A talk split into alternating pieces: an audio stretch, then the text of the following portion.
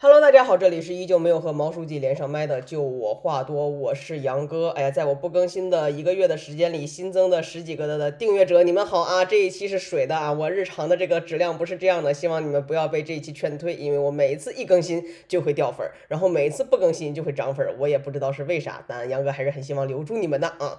那本期出于不可抗力因素，主要是我过于的懒惰啊，就先浅浅的水一期，正片儿还都在剪辑当中。这期是一个职场新人的 Q&A 问题，呃，来自我们的朋友，我们就叫他老王八吧。啊，这个老王八朋友说，杨哥，职场新人被分配了一个比较不重要、，or 相对躺平、，or 对业务实际没有贡献、，or for 汇报性指标的 OKR 的时候，该怎么办？是选择对着这个目标努力，还是目标水水去做其他对业务有价值的事情，还是其他？补充不是感觉老板不好，可能老板定这个指标给新人也是为了保护一下。以上就是这个问题的全部内容啊，我先把补充的部分回答掉。呵呵，老板肯定不是为了保护你，你放心啊，老板连自己都他妈快要保护不了了，还保护你？你想啥呢？不要善意揣度老板的这个意图啊。然后我们来正式回答一下这个问题啊。我想先问老王八同学一个问题啊，就是你觉得哈，如果我是你的老板的话，我凭什么分配给你一个重要的 OKR 啊？啊？我觉得分配给你一个重要的 OKR 才是有问题的呀，my dear friend，你是一个职场新人呐，我有什么理由重用你啊？就除非我一个能打的都没有了啊，就很简单嘛，我不信任你嘛，你是我的员工，但是我不信任你，这跟你的能力无关，就是我不信任你，是因为咱俩也没有合作过，然后你是一个新人，对吧？你也不是我社招进来的，我也不是基于你以往丰富的什么业务经验把你招进来的。就那我凭啥上来就重用你呢？然后如果你因为自己没有被重用，然后选择去水一水做其他对业务有价值的事情，那这个目标你还给掉链子了，那就更加印证了我不应该重用你的这个逻辑啊，朋友。所以说，呃，我先给解决方案很简单啊，就是对对着这个目标努力是我给到你的解决方案。嗯，不要说去水一水，然后去做。自己认为对业务有价值的事情，为什么给到这个建议啊？就首先啊，先肯定一下子，一个职场新人去思考业务的价值这件事情本身非常的有价值，因为我现在认识的大部分的人都已经停止了思考，所以我鼓励你一定要保持思考啊，一定要保持思考。好了，然后我开始喷了啊，老王八同学你是熟悉我的哈，我就是 接下来就没没没什么好话了。我认为啊，大部分的都别说职场新人了。大部分的职场人都没有能力思考清楚业务的价值，也不具备将一个对业务具有重大贡献的项目推进落地的能力啊！就很简单，如果有，你就不会来问我是不是要去做其他对业务有价值的事情。你会拿着你的方案说服你的老板，然后协同各个业务团队，咔咔一顿猛干，然后交付成绩，对吧？就你拿得出方案吗？你劝得动老板吗？你协同各个业务团队，你各个业务团队的 leader 是谁？你知道吗？然后为了录这一期播客呢，我特意去找小王八同学调研了一下，就是他的本身的那个 OKR 是什么？简单来讲，是一个与北极星指标不直接相关的一个数据项的指标。小王八同学觉得呢，他的这个数据指标呢，对贡献大的北极星指标，就简单来讲是 DAU 嘛，没有一些实际的贡献。然后他给到我的 supporting 是用户调研数据，啊，我要气死了，真的是老王王同学，呃，作为一个。呃，前互联网工作人员，我只能说，对于我来讲，用户调研数据只是我的一个达成目的的抓手。什么意思？我最常用用户调研的场景是我明确的知道自己想要干嘛，然后我需要一些 supporting 来说服老板说，你看他真的要这么做。这个时候我会拿出用户调研数据，或者是我我要向老板证明我完成了某一项非量化的呃。数据指标的时候，我会拿到用研数据。那再其次一点的呢，是可能一些常规的用户调研的一些 result，能够让我发现产品的一些大的价值洼地等等，我才可能会用它。就是用户有什么需求我没有去满足，但是我绝对不会因为用户调研的一些 result 来佐证说 OK 这个指标真的没有价值。且不说你们的样本量有多么的切片，样本量有多么的小。就是呃，大家在去做这种所谓的调查问卷的时候，它本身就有各种各样的因素会影响到这个数数据的客观性的，就可能这些人自己在在在填在选的时候，他都不知道自己选的这个玩意儿是个啥，能能能带来什么样的作用。一言以蔽之了，就是你的这个 supporting 本身就不 solid 啊。OK，在这位同学觉得自己的 OKR 没有价值的时候，他去做了什么他自认为有价值的事情呢？呃，他去迭代了一些产品功能，就是提升一下用户体验。我说，那你做这个东西，你觉得就对产品有价值了吗？他给我的回复是说，那至少用户体验优化了。嗯。在我看来，我特别可以理解这种心情，但我先说一下我的看法。在我看来，就是你选择去做一些具体的事情，解决一些具体的但是非常小的对产品没有任何贡献的事情，来缓解自己的焦虑，因为这样你就不需要思考了，就是反正这有一个问题，对吧？我去解决它就好了。哎，这个我真的是，哎，出来了，真的啥话都能说。我真的是要替很多被别人骂的老板们说一句啊，就是大家在很多软件上面，无论是内网还是外网，经常会喷老板或者管理层的一个点是说啊，你这这个问题那个问题都不解决，什么做的稀烂不如竞品。问题有大有小，有优先级。很多问题之所以不被解决，就是因为它可能在当下没有那么的重要。当然，老板的决策可能是错的，但是他是有他的决策逻辑的。我认为至少。五五五五开吧，百分之五十的老板是意识到问题的存在了，只不过对他来讲，当下那不是最重要的问题，或者他没有足够的人力资源可以去解决这个问题啊。好，插播完毕。那么就是呃，朋友，我觉得你去优化用户用户体验这件事情，还不如你的那个看起来跟北极星指标没有强关联的指标对产品有价值。作为一个大公司下面的一个产品，它要活下去，它需要让管理层看到希望。这个希望不是说有两个用户的 bug 被解决掉了，这个希望是我可以呈现一个，咱不说指数级的体量的增长吧，但至少它是在增长的，它那个曲线是在向上的，管理层是要看到数字的。就是因为我不在你们的这个业务体系下面啊，所以我其实没有办法真的帮你去判断到底哪一些是相对对业务来讲有价值的，哪一些是没有的。但是我可以给你一个非常简单的判断逻辑，就是你去想，如果这个产品你是这个产品的第一负责人，且这就是你创业的一个产品，你会愿意花钱让一个两年的。背景还很优优秀的教育背景很优秀的人去做所谓的产品体验的优化吗？你会花这个钱吗？就是就是我就是这么判断价值的。我我举个自己的例子，就是我出来了以后，自己再去搞各种账号矩阵嘛，有无论是播客啊、视频啊，还是图文啊等等。其实加上我自己的懒惰呀等等，我会觉得我的产能非常的有限。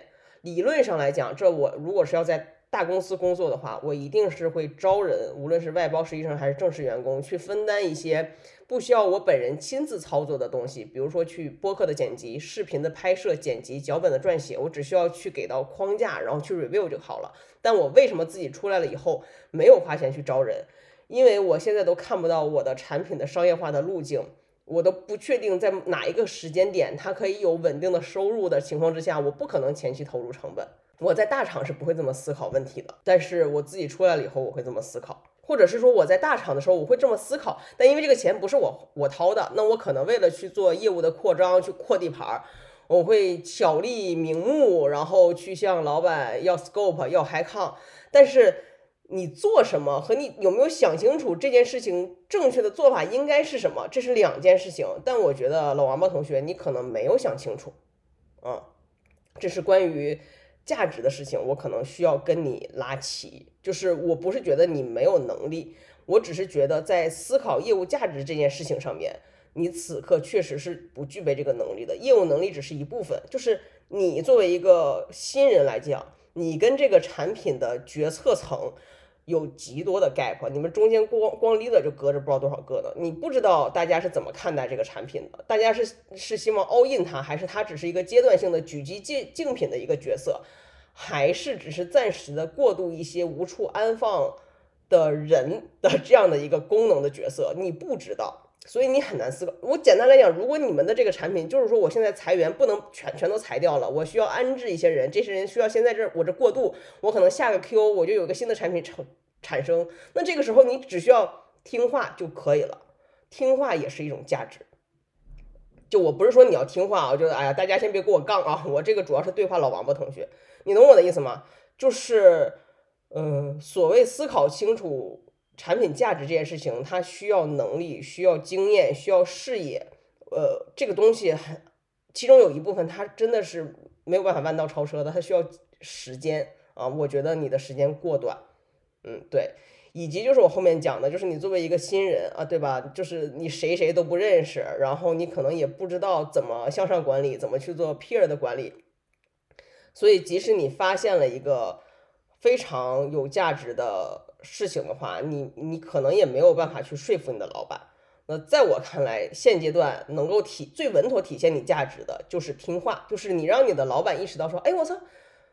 我给老王八什么活儿，他好像干的都不错。那这个时候，他就会不断的去增强对你的信任，然后给予你更多更有意义的事情，以及你你跟他说话，你的你你可以 bug 的东西也多了嘛。就是你看我这么我这么强，你给我啥活我都能干得好。那我现在想干这个，你相信我，我干这个也一定能干好，对吧？就是信任需要建立的，而你现在先把他交给你的事情做好，是建立信任的第一步。如果你真的有能力的话，那么你去在做这个业务的过程当中，我觉得你一定是能够挖掘到它其他的价值的。而且你知道吗？去做一个不重要的事情，它是有很多潜在的隐藏的福利的。就是不重要的事情，意味着老板对这件事情没有预期，就是你只要别给我捅娄子就行了。你去做一个没有预期的事情，你想要超出他的预期是非常简单的。是非常简单的事情，对吧？咱们这么思考这个问题，老王八啊。其次啊，你不是说了四个鳌吗？我再给大家 repeat 一下，一个比较不重要的鳌，相对躺平的鳌，对业务实际没有贡献的鳌，for 汇报性指标的 OKR。就你那四个鳌啊，在我看来不是并列关系。就假设啊，你对业务的基本判断没有问题。那么比较不重要的事儿也是有价值的事儿，它非常适合新人入手。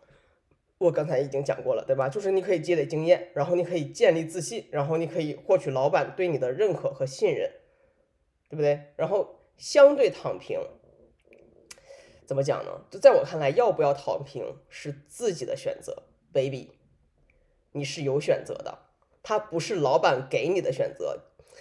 就是哎呀，我最近收到的很多。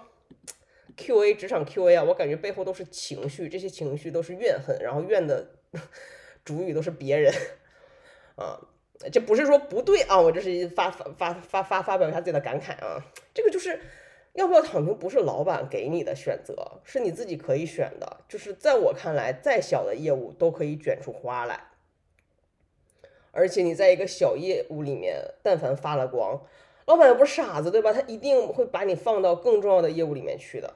嗯，就是因为我做运营的嘛啊，你你应该是做产品的。我以运营为例，就是你现在随便在你们的内容库里面捞出来一条视频，只要你想，它都可以折腾成一个至少 B 加吧，对吧？B 加级的项目，一定可以的。我已经好久没有接触业务了，我瞎说。现在你们就从内容池里面捞出来一条视频，先去看一下它的审核状态，通过还是不通过。如果不通过，你自己去看看它是不是真的不应该通过，然后它是不是应该在这个环节不通过，它的标签体系有没有什么问题，是不是可以立一个所谓的叉叉优化专项，对吧？提升一下准照审核。如果它通过了，它是谁发的什么样的内容，然后它的消费数据是不是符合预期的？如果是。不符合预期的问题在哪儿？是不是也咔咔也可以弄？然后如果它是符合预期的，它有没有可能 boost？它有没有可能变成一个话题活动？它有没有可能拉一波用户增长，或者是一波创作者增长，对吧？他有没有可能去贴一下最近的什么这那的热点世界杯啥的，有的没的，对吧？然后它是不是一种新的内容题材、内容形式？短视频很容易就出这玩意儿吗？咔咔这 doc，我的妈呀，我都能给你写十个。我瞎说的，我只是这这这这这是怎么上班的逻辑啊？就是他一定都可以折腾出花来的，只要你想，对吧？另外就是对业务没有实际贡献的事儿，我理解是短期拿不到明确结果的事儿。其实这种事儿也很有意思，就是如果你做这种事儿，你可以拿来去做价值思考的刻意练习。就啥意思？就是，嗯，我个人觉得啊，一个哲学话题存在即合理。就它存在在那儿，然后你觉得它对业务没有实际贡献，短期拿不到收益，那它一定是有所贡献的。就哪怕这个贡献啊，它是个 bad case 对照组，就是正维也是一种价值，就对吧？就是，嗯，可能你的体会比较比较弱，但是作为一个曾经的管理层啊，就是有的时候你想去说服老板不要做某一件事情的时候，你通过说是没有用的，你要做给他看，然后让他意识到按照他的那个想法真的是做不成。就可能很多人觉得这是一种低效的方式，但在我看来，这是一种比较相对高效可以达成共识的。方式方法吧，我不确定。如果你做的是这种事情的话，你的老板是不是有这种考量在里面？Anyway，你不不用管你老板做它的意义是什么，但是对你对于你来讲的话，你真的可以去做价值思考的刻意练习。就是你就先默认所有的事情都是有价值的，然后你再去看说，那这个业务它的价值到底是什么？嗯，它真的对产品没有价值吗？它真的对创作者或者是用户没有价值吗？那那它有没有可能对某一个业务部门有价值？它有没有可能对我的老板有价值？它有没有可能对决策层有价值？或者它的价值是不是就是证明它不行也是一种价值？就是不要去，也不叫不要去抱怨吧，就是尽可能的去思考，而不要宣泄情绪。就是我我现在感受到的是情绪大于思考。嗯，已经好久没有人拿着一个具体的问题来跟我讨论，就说，哎，杨哥，你看，我觉得这件事情吧，它的价值好像不大。然后一二三四五六，或者哪一些我没有想清楚，就是我比较喜欢去做这种讨论。而你现在给我的感受是，嗯，偏情绪向的比较多。就就就怎么讲呢？在我看来啊，就是大多数的老板呢，虽然都是傻逼啊。但是没有任何一个老板呢是傻子，我是这么觉得的啊，我是这么觉得的。所以当我在工作中产生情绪的时候，我会先去想说，嗯，我的这个情绪来自于什么，对吧？就可能在你的这个 case 里面，你可能觉得你的情绪来自于你做的事情对产品没有价值。OK，那么欢迎你拿着你的。证明的论证来跟我讨论。目前来讲，我还没有感受到。那如果其实你背后核心的情绪是我做的事情没有价值，Oh my God，这是一个 哲学问题了，我亲爱的朋友们。大多数人的工作，可能你往深了思考，它都是没有价值的。对于自己和个人来讲，啊，呃，我只能说，我做的比较好的一点是。我非常的清楚，在某一个阶段我需要的是什么，然后我就毛着那一个目标去前进。我需要钱，我需要 title，我需要 scope，那我就去争取。因为我知道我争取到了之后，我后面可以交换更多的利益。那当利益已经不足以满足我的时候，我需要的是自我成就。那我非常清楚，可能在一个大的体系下面，我很难达成自我成就，所以我就出来了。人不能既要又要还要。呃，你不可能说拿着一份别人羡慕的工资，然后还做着能够自我满足的事情，然后这个事情刚好还对业务有价值，然后刚好大家还把这个事情交给了你，然后你刚好还把它做成了，然后刚好所有人都配合你的那那，我没看到啊，我没看到。哎呀，我都没想到一个 Q&A 竟然会说这么久，所以我的老王八同学啊，我最终回到我给你的建议，就是你还是朝着这个目标努力。然后你至少这个目标是一个数字项的目标，你知道有多少人现在的 OKR 都是一个鬼话，就那么扯淡的话，什么探索什么玩意儿的边界，探索什么玩意儿的可能性，什么玩意儿的想象空间，这不放屁，还不如一个明确具体的指标，你的增长是多少，然后什么这个率那个率是多少，至少你做到了，至少它可以写到你的这个通道答辩里面，它可以写到你的简历里面，你去简历面试的时候，至少是一个明确的说，我为了达成这个数字，我做了哪些事情。你不要去想这件事情本身有没有意义，因为我可以非常笃定的告诉你，以你现在的这样的一个资质，你去面试的时候，无论是转岗还是去找工作，大家看的都是你，呃，定位问题、拆解问题的能力，不会问你特别宏大的说你怎么看待什么生态，你怎么看待用户价值，就是你怎么看待产品定位、用户心智这么宏观的话题。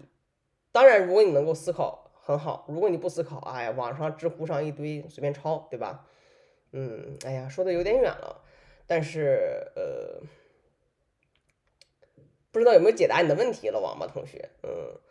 然后这这这是我个人是这么想的。然后我想说的是，如果你选择去做能够自我满足，还能够让你苟住，然后还能够让你拿到相对不错的 package，那很好。就是我没有觉得说你去解决一些呃用户优化的这些问题不对，我只不过觉得它对于产品的贡献没有那么大。